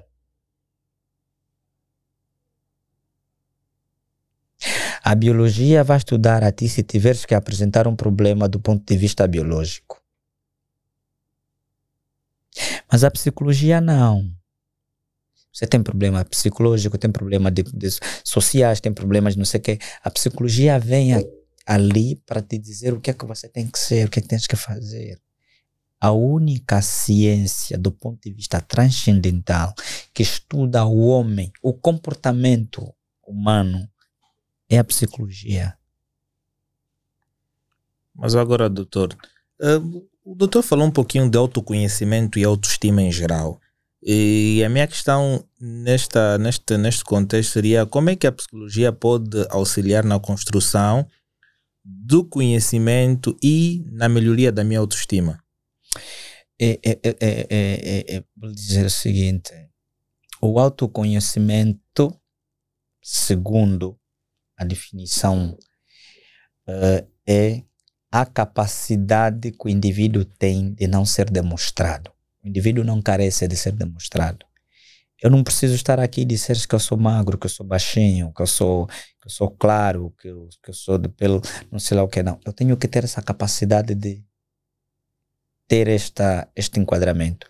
O que é que acontece? O que é que a psicologia traz na questão da autoestima e do autoconhecimento? É derimir os estigmas ok? É dirimir os estigmas. Fazer perceber o indivíduo que ele não é inferior a ninguém. Que ele é só inferior se ele quiser ser inferior. Que você pode fazer aquilo que os outros também conseguem fazer. A psicologia vem dizer a ti que você tem conhecimentos suficientes que te ajudam a catapultar-se você tem valor diante da sociedade. Todos nós servimos para alguma coisa. Todos nós. Mas é necessário que você ande num determinado padrão. Vem dirimir os estigmas. Porque alguém que já não se reencontra caiu num estado de solidão terrível e que nós chamamos, uh, dentro da, do próprio campo da psicologia, naquilo que nós estudamos, uh, chamamos de luto social. Já conseguiu estar diante de alguém que sofre de um luto social? Não. Para ele a vida acabou. Ele vê a vida como uma página negra, assim. Não tem cor. Porque negro não é cor, negro é contraste. Ele vê a vida assim. Negra. Você pode lhe dar vários exemplos, pode lhe dar várias perspectivas para sair do problema. Ele se vê mergulhado naquela condição e não consegue mais sair. tem que haver um terapeuta, um psicólogo capaz a fazer uma determinada intervenção que lhe ajuda a perceber que pintar da página negra pode também ter a possibilidade de se pintar uma página em branco e trazer uma outra cor. Dizer que não é inferior a ninguém, que ele tem um, tem um determinado valor, tem uma autoestima. Que ele pode ser aquilo que os outros são. Eu, um, nisto trago um exemplo de um grande médico neurologista reconhecido a nível do mundo, que na fase do seu crescimento ele punha-se como não sabia nada, ele pensava que não podia desenvolver, ia para casa, não, quando crescia a mãe falava com ele e ele discutia com a mãe, perdeu a autoestima. Um dia ele chegou em casa e disse na mãe que não queria mais estudar. Ben Kerson. A mãe olhou para ele, não queres mais estudar, filho? Sim, disse, não, você pode. A mãe foi para a escola, falou com a professora, procuraram alguém, fez uma intervenção psicológica, mas o menino caiu na condição deprimida, que não queria mais ir para a escola. Um dia a senhora, como precisava pagar as propinas do filho, entendeu e fazer um, nós chamamos na nossa, na nossa, na nossa língua de biscato. Então foi arrumar a casa de um, de um escritor. O escritor lhe meteu aí limpar a biblioteca dele. Ele percebeu que estava numa sala que quase os livros não tinham fim. E perguntou ao senhor: O senhor lê esses livros todos? Sim. Quase metade desses livros que estão aqui já li. O senhor é dono desses livros todos? Sim, eu sou o dono desses livros todos. Aí é sim. Como é que o senhor conseguiu ler esses livros todos? Essa primeira condição é que eu tive é que os meus pais foram rigorosos comigo na minha educação. Terminado o trabalho que a senhora fez, foi para casa. A primeira coisa que a senhora fez, eliminou o televisor em casa. O que, é que ela implementou? A única coisa que o filho podia ter é lápis, caderno e livro. E o medo começou a somar pontos na escola. Tirou tudo que desviava a atenção da criança e se tornou um melhor estudante na escola. Foi parar para a universidade e tornou-se o melhor estudante da universidade. Foi um dos grandes melhores neurologistas do mundo. Ben Kerson. É preciso acreditar. Porque isto anda conosco. Nós carregamos conosco dois elementos importantes: o Eros e o Tanato. Se nós não conseguirmos nos dar por conta, cultivamos o Ero, que é o princípio do desejo da vida, do bem-estar, comer bem, beber e ter uma relação sexual aceitável, que condiciona, ou seja, que dá a longevidade da nossa vida, nós vamos cultivar o tanato. E quando nós cultivamos o tanato, vamos, vamos ativar a eutanásia, morte. E nós morremos lentamente. Então há necessidade que o indivíduo acredite nisto, que pode mudar. Não está a encontrar horizontes, conversa. E porque até as terapias hoje são grátis. Isso que nós estamos a fazer aqui, por exemplo são grátis. Há terapias que são empíricas e involuntárias. Você tem um problema, vai conversa com alguém. Vai te ajudar, se calhar encontrar um elemento que possa te tirar desse marasmo. As pessoas fecham-se. Procura um psicólogo, já é possível ter uma sessão de avaliação psicológica. Não, porque a, a, maior parte das pessoas pensam que ter como psicólogo é como se estivesse a delirar, ter problemas mentais. Não, e ficam não. com aquela vergonha. É o que vejo muitas pessoas a comentarem. Eu vou só lhe trazer aqui os tipos de terapias, nós precisamos ter em conta que as terapias não são só feitas quando o indivíduo sofre de transtornos mentais, quando o indivíduo está capa a um delírio. Não. Há distúrbios que levam o indivíduo a fazer terapia. O indivíduo, por exemplo, pode fazer uma terapia de psicanalítica. E uma terapia de psicanalítica, o primeiro elemento é fazer uma terapia de grupo análise. O que é, que é uma terapia de grupo análise? São determinados indivíduos que sofrem de problemas distintos e que vão consultar um determinado psicólogo, um entendedor na matéria, junto a esses indivíduos e cada um vai falar nos seus problemas. Às vezes nós pensamos que o nosso problema é superior do outro. Às vezes o outro tem um problema superior que o nosso.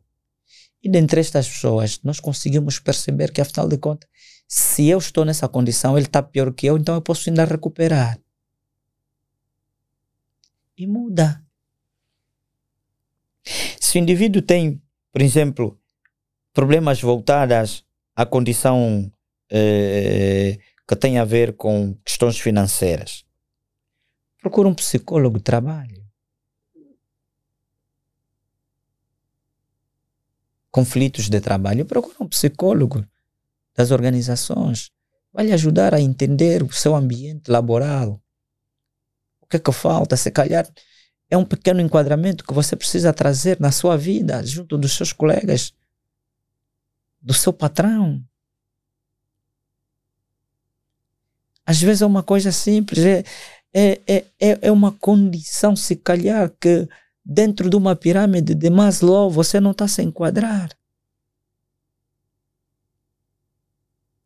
Porque um, qual é o topo maior do indivíduo sentir-se satisfeito?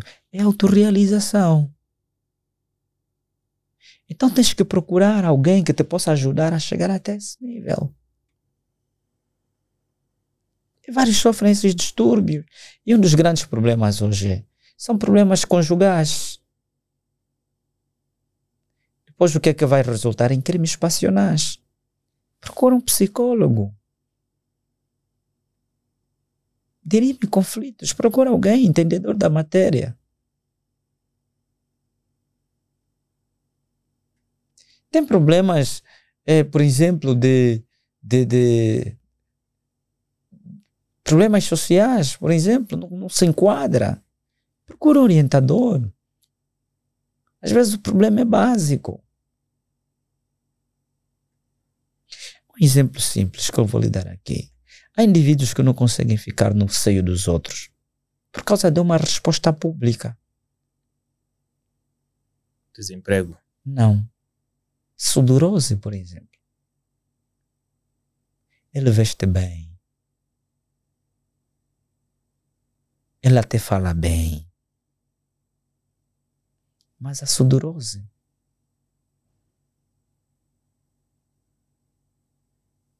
procura alguém que lhe possa ajudar.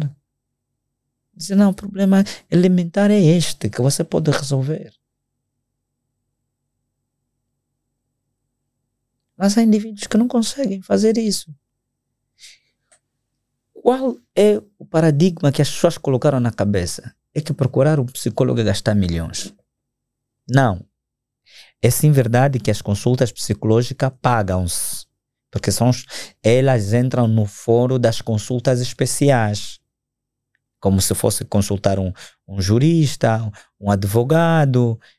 Né? Entram dentro das consultas especiais. Sim, para você ter vontade, porque se calhar eu vou te passar uma terapia gratuita e você, como está a sentir que é gratuito, não vai cumprir com as exceções. Eu marco em 15 em 15 dias, você está a aparecer em 3 em 3 meses. Para você ter responsabilidade, vais mesmo pagar. Mas não é um bicho de sete cabeças que as pessoas pensam. Não é um bicho de sete cabeças. Não é. Muitos, por exemplo, têm problema de transtorno da aprendizagem. São muitos Eric Erickson que nós conhecemos aí. Trago um exemplo de Eric Erickson, por quê? Porque é um pensador que deu desenvolvimento, deu contributo na psicologia, que tinha problema de transtorno de aprendizagem. até os 11 anos, não sabia ler nem escrever, foi chutado da escola. Eu imagino como é que essa pessoa era desprezada no meio de muita gente. Já imaginou? Até encontrar alguém que vinha se juntar com ele como amiga, que é a filha de Sigmund Freud, Ana Freud, que lhe ajudou a ultrapassar esse problema. Que é a precursora, a criadora das fichas de anamnese. Não, Eric, você consegue. E vê. Depois de ultrapassar essa condição, tornou-se na história da psicologia o precursor ou psicólogo que mais estágios escreveu o desenvolvimento do ser humano. Piaget escreveu três. Sigmund Freud escreveu cinco ou seis. Eric Erikson escreveu oito estágios.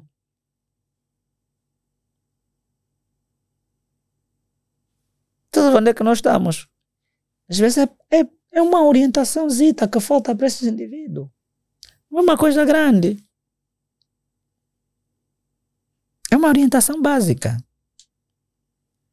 Uh, mas agora, uh, por exemplo, se, se, em termos de técnicas, quais seriam as técnicas ou estratégias que podem ajudar as pessoas uh, a se conhecerem não é? ao longo do dia? Porque será que existe uma técnica específica ou então devo usar uma estratégia para que eu possa conhecer mais do meu eu? É, é, é, é o seguinte, em psicologia, todos os problemas psicológicos, do fórum psicológico, têm o seu campo de atuação.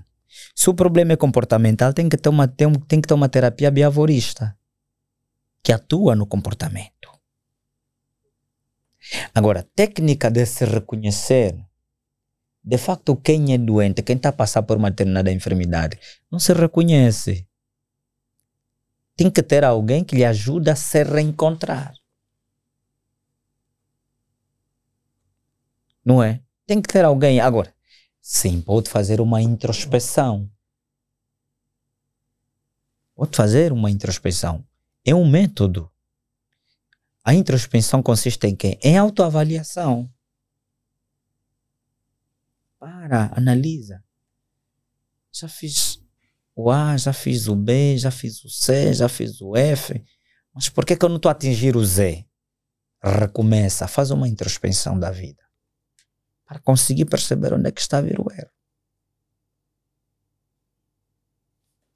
É uma das técnicas. Faça a introspecção. Para, analisa, revê tudo o que você fez.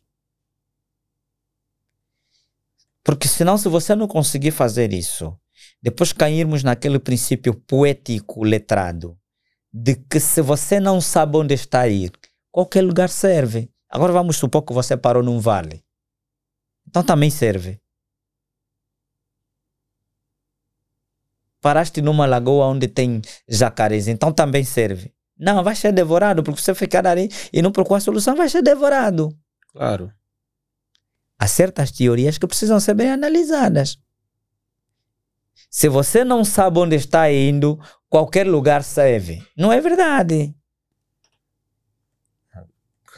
Há teorias que foram criadas, eu, eu, fico a imaginar quem realmente pensou sobre aquilo, porque qualquer lugar onde tu estás a ir.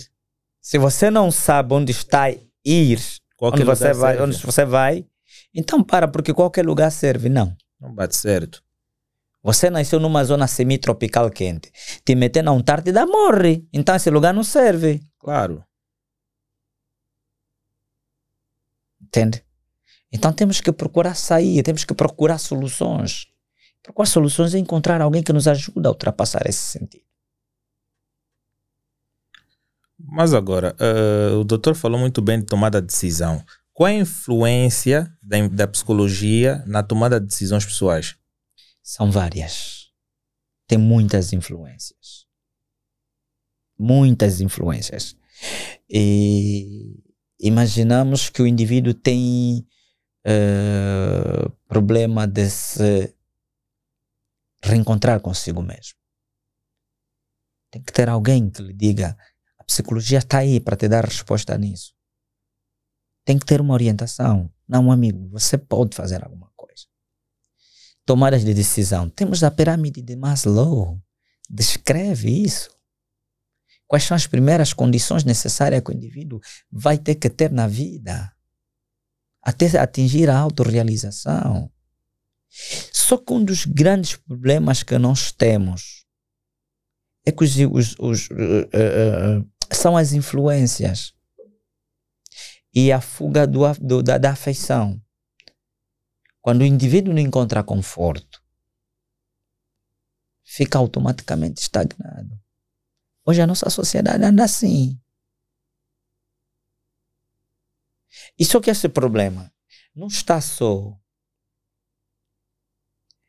é, na sociedade moribunda. Ou seja, quando eu me refiro em sociedade moribunda, aquela que nós pensamos que já não estão metidos no álcool, estão metidos no mundo da criminalidade, andam torta à direita, nós pensamos que só está ali o problema. Não. Até nas igrejas. Existem conceitos que não servem mesmo. Não ajudam. Se uma condição na igreja é só procurar Cristo, então você não, quando você já está a ouvir, eu vim para procurar Cristo, e ele está te dizendo não, existe um mal na tua vida. Não, eu só quero saber de Cristo, mas ele já está me falando que existe um mal na minha vida. Então aí não sirvo. É necessário que nós encontremos alguém que nos desperte, que nos tira desse ambiente. Porque isso está a criar uma desconstrução do tecido social humano. As pessoas estão a odiar-se mais, estão a perder-se mais por causa disto.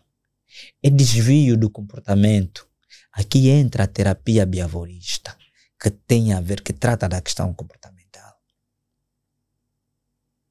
O indivíduo não consegue lidar com as profissões, com as questões normais. Entra a teoria de John Chalmers, que tem a ver com funcionalismo. Não é possível. Como é que o indivíduo está parado? Não é verdade? E, e, e a, a necessidade que a nossa juventude começa a a perceber que se nós não tivermos uma determinada orientação na vida, nós ficamos sem rumo. Douglas Maulog dizia o seguinte: Se moita quer ser atalho, se agasalho, se vale se pinta no cimo do vale da faca. Dirijo-me à juventude de hoje. Se calhar que tem oportunidade de ouvir aquilo que os seus pais, os seus avós, os seus tios, os seus irmãos mais velhos não ouviram antes. Não importa quem tu és, independentemente o melhor do que queres ser. Não importa quem tu és, independentemente o melhor daquilo que tu queres ser, faça. Se for chamado para ser um varredeiro de rua, varre com dignidade para que os hóspedes do céu, ali quando passarem, dizerem: Não, sim senhora, aqui passou um grande varredor de rua. Se for chamado para ser um influenciador comunicólogo, comunique com verdade, com dignidade. Para que quando os tronos se bulirem do céu, digam que na verdade naquela cadeira passou um grande comunicólogo. As nossas trombetas já não servem, porque o trabalho foi feito. isto parte de nós. Parte de nós.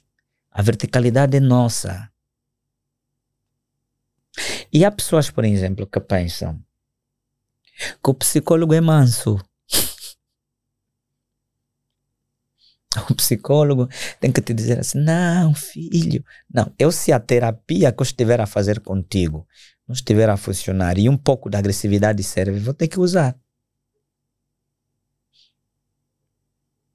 E ali onde as pessoas reclamam. Percebes? Porque eu tenho que encontrar métodos que visam a inibir primeiro o comportamento repreensivo da pessoa. É. Ok? Para que depois eu possa aplicar normalmente aquilo que é necessário que te ajudar a mudar. Eu falo A, você faz B. Falo C, você faz o Z. Falo K, você faz o L. Não é possível. Então vou ter que mudar os métodos. Vou tentar aplicar vários métodos para sair desta.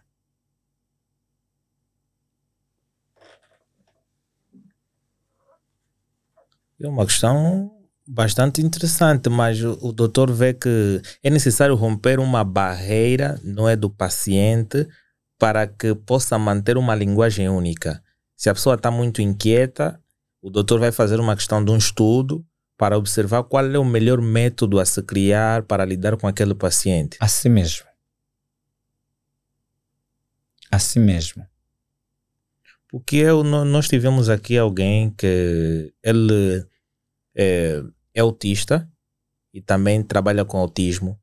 E ele reprovou alguns métodos que são usados por alguns psicólogos no tratamento do autismo. Então eles usam alguma metodologia que é errada. Eu não me lembro muito bem o que, que ele disse, mas ele disse que muitos dos, dos, dos psicólogos, como o doutor também já disse, têm estudo contínuo. Ou seja, estudo totalmente limitado. Limitam somente nesta e naquela informação e aí fica-se. Quando vem algo novo, eles não procuram se reinventar para darem uma solução inovadora. Aí está o erro na ciência. A ciência é dinâmica. A ciência é dinâmica, não é parada. Então há necessidade. Porque o que é que acontece? Eu, eu, eu Sebastião Numa, tenho dito que o conceito de Sigmund Freud é do Freud. A definição de Hipócrates é do Hipócrates. A minha definição. O meu conceito. Eu tenho que ter o conceito de Sigmund Freud. Tenho que ter a definição de Hipócrates ou de, ou de Platão ou de Sócrates como base para se guiar e encontrar uma definição minha. E não para ser como meu instrumento de trabalho. Porque senão me limito. Quando é que um dia eu vou trazer algo novo? Quando é que um dia eu trago algo novo? Não trago. Por exemplo, vamos só ver aqui uma coisa que eu vou, vou, vou lhe fazer perceber. Está conceituado, está aceite que a vida começa na concepção. Tá certo? Que o indivíduo nasce depois dos nove meses. Tá certo? O indivíduo nasce depois dos nove meses. Só que para o indivíduo fazer um ano, para completar um ano de vida, tem que fazer 12 meses. Está errado. Porque se a vida começa na concepção, quando o indivíduo nasce com nove meses, para completar um ano, falta quantos meses? Meses? Falta quantos meses para completar um ano? Falta três é. meses. Significa dizer, depois de nós nascermos, três meses depois temos um ano. Ok já não, já não bate certo com a data inicial. Quer dizer, todos nós temos um ano a mais. Quando você conta 35, tem 36. Agora, quem é que vai vir desconstruir isso? Que até as leis já, já tipificaram, que tem que ser com 12 meses. Mas a vida começa na concepção. Se você tirar um feto de duas semanas, mata um ser. Claro. Mas se você tirar um feto de seis meses, de um mês, de dois meses, você matou um ser. Mas se você dizer que ele já estava a ter vida, vão dizer, não, ainda não. Não é possível. Como é que você é criminalizado por, uma, por, um, por um feto, por um embrião? Mas quando ele nasce com nove meses, morre de não, não tinha, não tinha vida. Já fez três meses. Não, a criança só tinha três meses, coitado, só tinha três meses. Como assim? Não, já tinha, já fez um ano. Fez um ano, nove meses no ventre, três meses ah, na terra. Agora consigo perceber a lógica, doutor. Porque eu estava a pensar que seriam, não é? Quando o doutor disse que nós na realidade temos um ano a mais, eu pensei que não. O normal é depois de três dias, três meses depois vai completar um ano. Mas na é. realidade agora vi o ponto de vista que o, no, o início começa logo no, no, no, no princípio da gestação. Sim. Quer dizer, nós já completamos nove meses na barriga Sim. e três meses fora. Sim, é quanto? dá um ano. Então. Mas agora desconstrói isso para você trazer essa realidade. E é uma tese que eu levantei na universidade, que o professor foi fazer mais de sete dias para me dar resposta. A única coisa que ele fez quando entrou na sala me perguntou: quantas horas você faz para ler e dormes? Disse até tem um pouco tempo, professor, mas quando pego um livro procuro ler o suficiente. E quais as horas que você mais lê de noite? Não, passa a dormir. Foi a resposta do professor. Passa a dormir.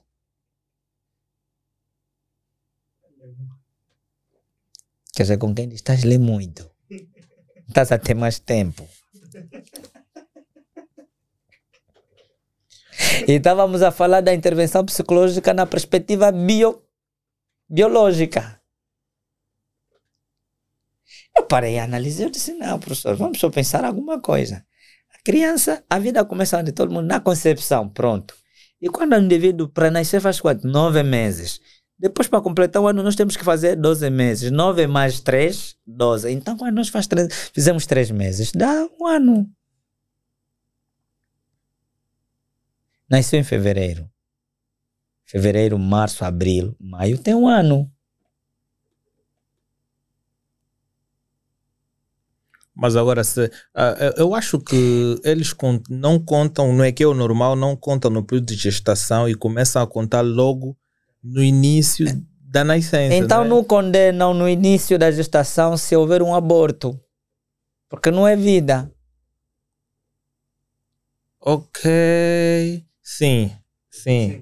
Agora sim, por quê? Porque se tu consideras que existe vida, se alguém completar, se alguém cometer um aborto, então logo não seria possível fazer isto. Por quê? Porque E, e se Ah, calhar é alguém justo. está a assistir esta hora, no mundo e fora, aqui dentro, está a dizer assim, mas, mas esse, esse indivíduo, o que é que ele está a querer dizer? Vou trazer no- na perspectiva psicológica, na, na filosofia, ou seja, na base da sustentabilidade da própria psicologia do gestaltismo. Os irmãos Gestalt consideram o indivíduo num todo. Ou seja, não se pode dizer que o indivíduo sofre um determinado problema quando de facto há outros elementos a se pôr em conta. Ok. Sim. Daí a oferir primeiro as comorbidades que lhe levaram a esse problema. Para eles significa dizer o seguinte: se o indivíduo apresentar o problema da fala, então também vai apresentar o problema da audição. Por quê? Porque o organismo que sustenta os dois elementos celular é a mesma. Quem ouve mal, fala mal.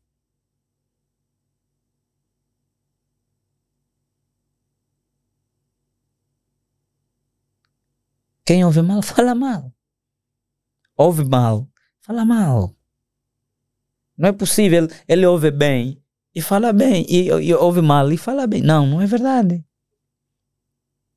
Porque o mesmo elemento, o, me, o, o sistema do mesencéfalo que controla o comando da fala, controla o comando da audição. Não lê, não escreve.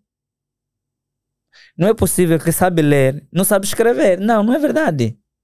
Ou é uma coisa ou é outra. Sim, todo indivíduo que tem transtorno de leitura tem transtorno de escrita.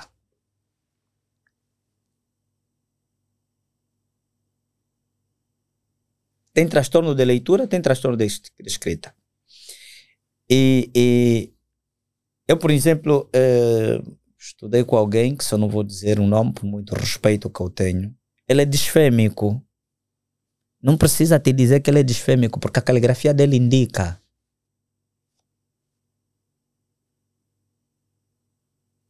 Porque há um contrassenso do bloqueio nisto, do ponto de vista neural. Se nós estudarmos a neuroquímica, vamos perceber isto.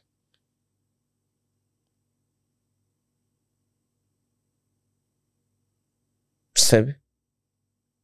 Não recebeu educação, não respeita a educação padronizada da família.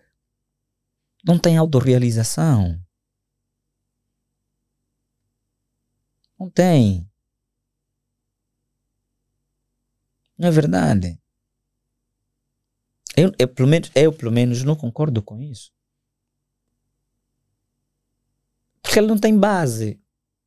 Tudo o resto, se calhar pode ter uma sorte, vai ter muito dinheiro, vai ter não sei o quê, mas não é ele que vai gastar, vão lhe ajudar a gastar, porque vai ter que ter assessores. Contratar pessoas para ajudarem, para ajudarem a, aquilo que a, a materializar aquilo que ele de facto conseguiu. Okay. Não é ele a gastar. Ah, não, o meu tio é rico, tem muito dinheiro, mas não estudou muito. Não, ele não gasta dinheiro.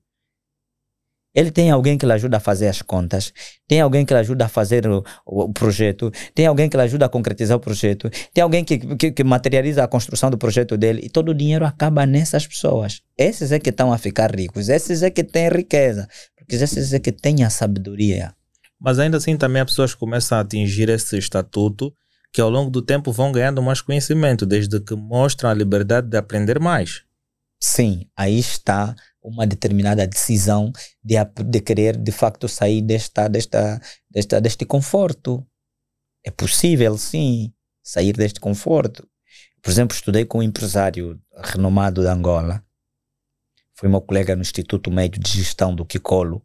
Se calhar até esta hora está a ouvir, está a acompanhar.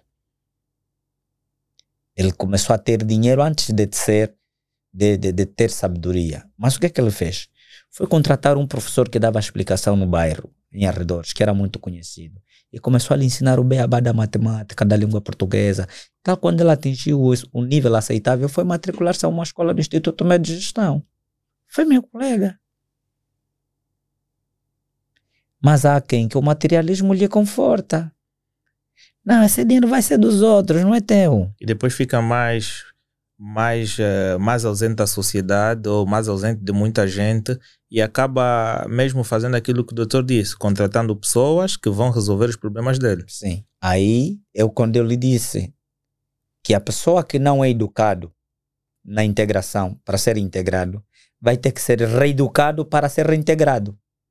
Ok. São processos extremamente diferentes. Uma coisa é aprender e estar tá a integrar-se Outra coisa é reaprender para ser reintegrado. São processos extremamente diferentes.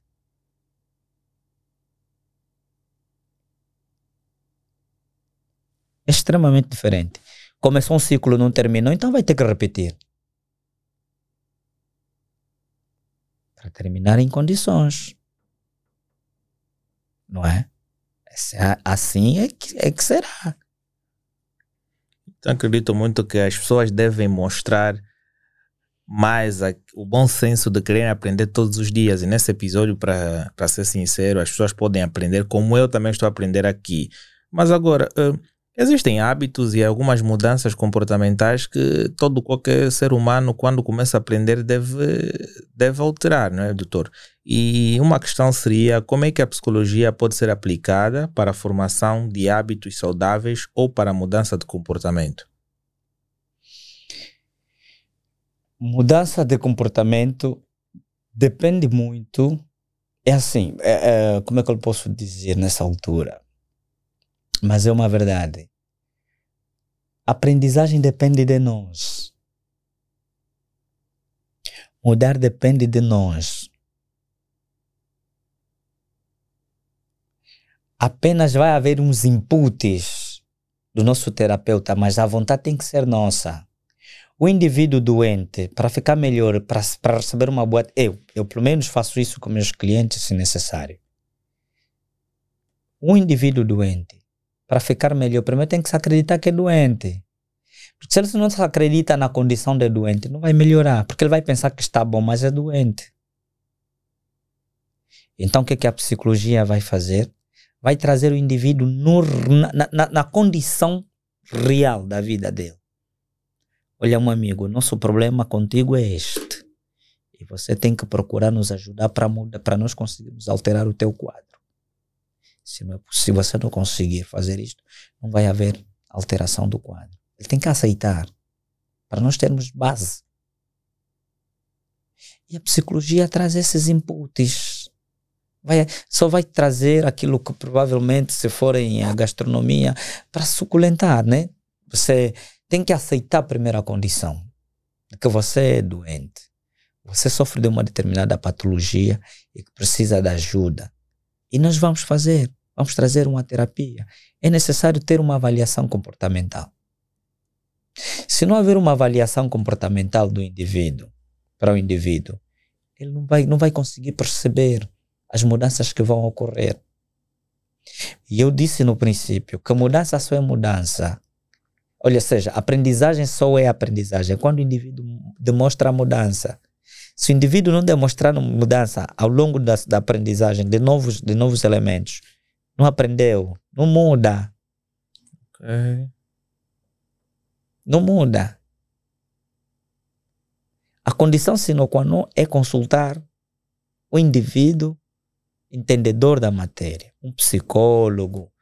Se o problema for social, um bom, um bom sociológico que consiga pelo menos fazer perceber o seu enquadramento no grupo e que pode te dar umas indicações normais, assim sucessivamente, para você sair desse marasmo.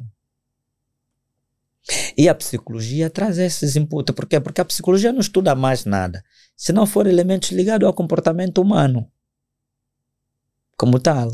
Sentimentos, sensações, imaginação, razão. O que é que o indivíduo está a pensar? Às vezes o problema dele está voltado com o pensamento. Às vezes o indivíduo está a pensar, está tá, tá voltado com a imaginação pensa muito alto. E às vezes o que que acontece? Ele é de uma família semi-vertical horizontal, quer casar numa família vertical. Não, não faz isso. Procura também alguém da família semi-vertical horizontal. É este modelo de estratificação social. Vive em Angola, quer sonhar casar com a filha da princesa Diana. Não, não faz isso, não é verdade. Vais morrer sonhando. São pensamentos, são imaginações. É preciso lhe trazer na realidade. Sim, um dia se calhar se atingires o nível de vida, estiver neste nível de estratificação social, é possível, mas a tua realidade, a tua estratificação social é esta. Esta que você tem que aceitar. Devemos aceitar aquilo que a gente é. Sim. E cria a tua Diana na tua sociedade. Claro. E depois, imagina a tua Diana na tua sociedade e cria a tua princesa ali na tua sociedade. Não imagina a Diana que já existe. Não imagina a filha da princesa que já existe. Não, não faz isso. Não estou aqui a dizer que as pessoas têm que limitar os seus sonhos. Não, não é isso que eu estou a querer trazer. Mas é necessário que as pessoas percebam que tudo tem níveis. Tudo tem níveis. Se alguém está em terceiro lugar é porque tem o segundo e tem o primeiro. Se alguém atingiu o primeiro é porque passou o nível 1, o nível 3, o nível 2. Precisamos perceber isso.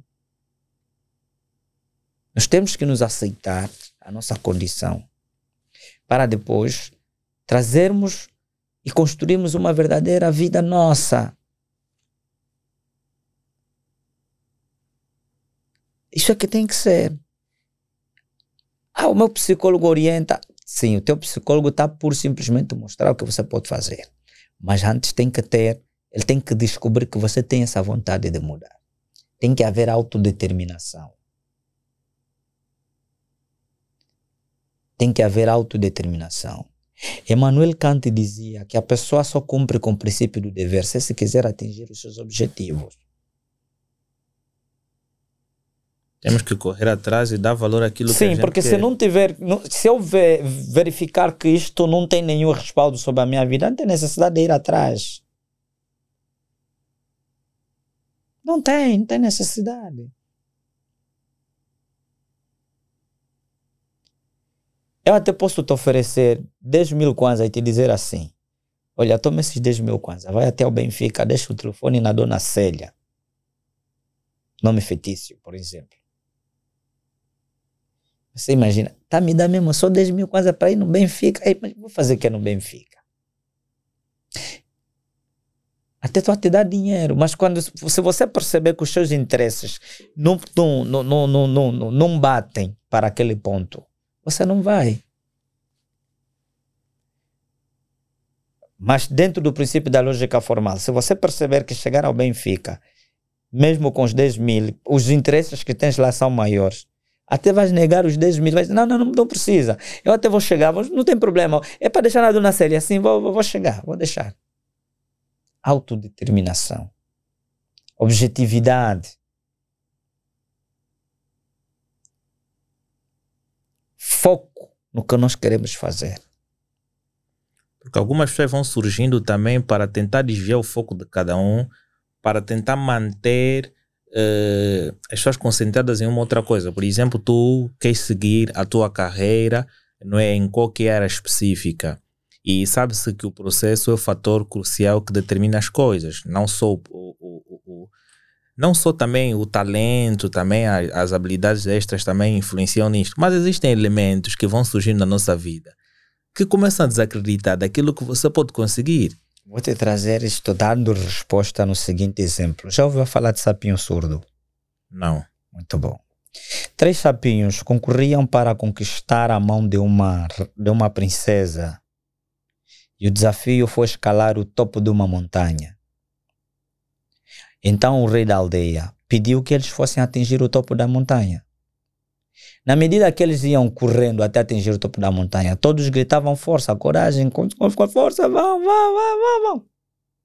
Só que como se já se fazia tarde, nenhum nem outro estavam a atingir o topo da montanha. Os mesmos que estavam a pedir, que estavam a, a clamar, que estavam a, a desejar força, também começaram a gritar, não, volta, voltam, voltam, não é possível, volta. Voltou um. Voltam, voltam, não é possível. Voltou outro. Mas tem um que continuava. Volta, volta. Os mesmos estavam a falar força. Começaram também a dizer volta, volta. Uns até já estavam indo embora. Só que num piscar e fechar o olho, deram conta que o camarada atingiu no topo. Eita, chegou, chegou, chegou, chegou. Regressou e tomou a mão da princesa. Quando estavam ali dizer que essa agora é tua mulher, não ouviu. Quando estavam ali dizer que você está de parabéns, não ouviu. Quando estavam ali dizer volta, também não ouviu. Afinal era surdo.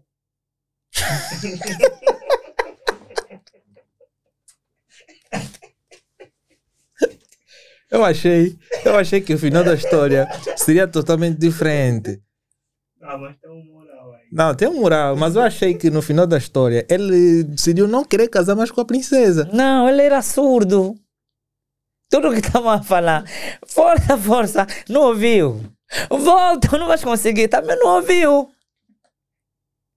Ele só seguiu o rumo dos outros que correram. E como ele já estava em frente, continuou com a corrida. Os outros que já estavam atrás, que ouviam, voltaram. Moral da história: nem sempre temos que dar ouvido naquilo que nos dizem. Claro. Não, nem sempre. Temos que ouvir a voz do nosso interior. Temos que conseguir ouvir a voz do nosso interior. Mas como é que nós identificamos que nosso interior passa aquela mensagem mais correta? Meu amigo, a vida é tão boa, o ser humano é uma espécie que existe na Terra que Deus fez com todos os elementos. No homem tem água, no homem tem, tem, tem vegetais, tem, tem, tem elementos vegetais. O homem tem tudo. Por isso que o, o homem tem o elemento que nós chamamos os sentidos. O homem é constituído de impulsos. O homem é constituído de sensações. O homem tem a capacidade de mudar o rumo da vida. Eu tenho dito que, para além de Deus como único ser supremo, ninguém pode mais traçar o meu destino. Ninguém.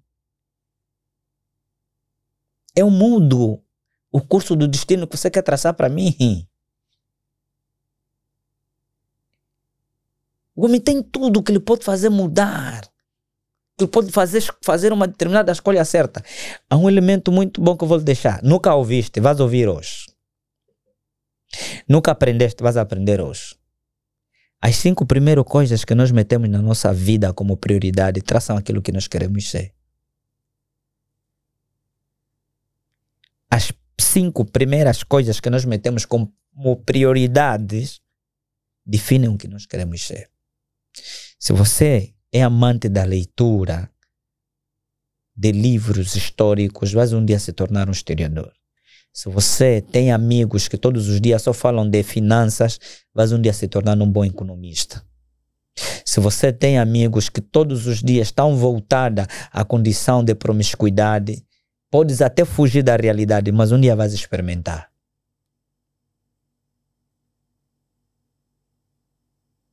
Se você tem amigos que têm sonho de construir, trazer um pouco do seu ser no mundo, como estás a fazer agora, você vai ser. Vais conseguir fazer isso. O que você é hoje fazem parte das cinco primeiras coisas que você meteu na vida como prioridade. É o que eu sou, é o que ele é. Ninguém traça destino de ninguém, não. Nós é que devemos traçar os nossos destinos. Os conselhos servem, mas não para tomar decisão, para nos ajudarem a refletir em torno da nossa decisão. Vou repetir: os conselhos servem não para tomar decisão, mas para nos ajudar a refletir na tomada das nossas decisões. Ok. Ponto. Ah, quem me aconselhou a fazer isso ao fulano? Não. Eu você quando diz, não, faça isso, diz, não, não, não faça. Você tem que me dizer, vê se isso é possível. E eu vou tentar adequar se, se serve ou não. Se não der, deixo. Mas eh, em termos de declarações finais, não é? Qual é o conselho que o doutor deixaria para para todo qualquer cidadão nacional e cidadãos a nível internacional?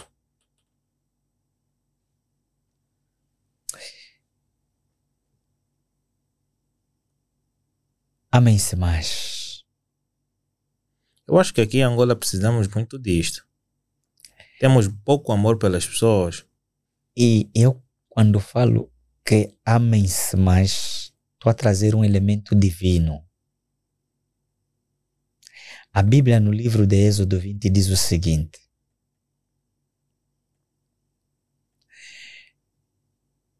traz consigo mandamentos de Deus.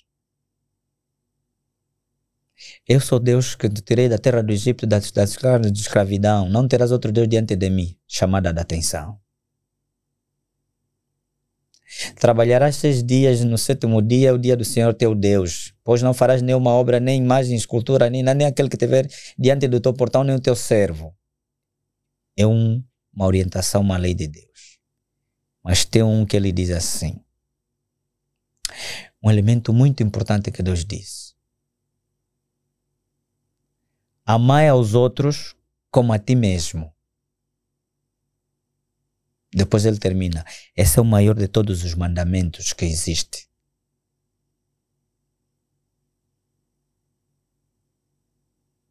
Aí vem muitos, muitos mandamentos. Não roubar, não, não fornicar, não não sei lá que, não tirar falso testemunho, não sei o que. Mas ele diz depois, o oitavo mandamento diz assim. Amai ao teu próximo como a ti mesmo. Depois ele sela esse mandamento. Porque este é o maior de todos os mandamentos. Quem ama o próximo não adultera. Quem ama o próximo não mata. Quem ama o próximo não promiscua. Quem ama o próximo não rouba o próximo. Quem ama o próximo não faz mal ao próximo. Quem ama o próximo não castiga. Porque o sentimento de amar, o processo de amar, é viver fazer o bem. Então amem-se mais.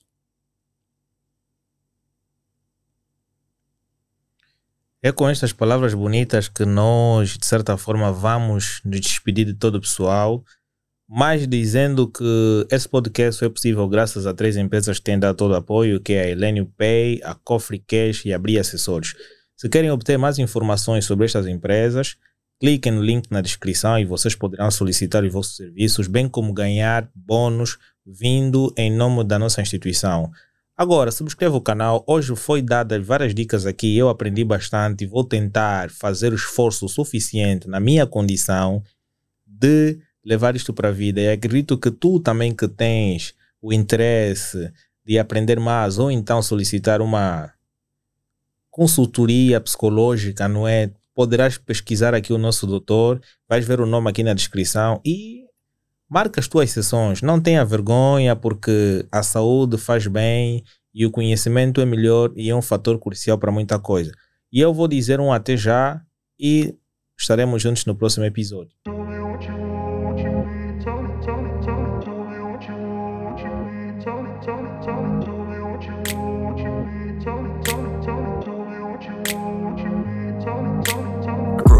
Place where they told you what to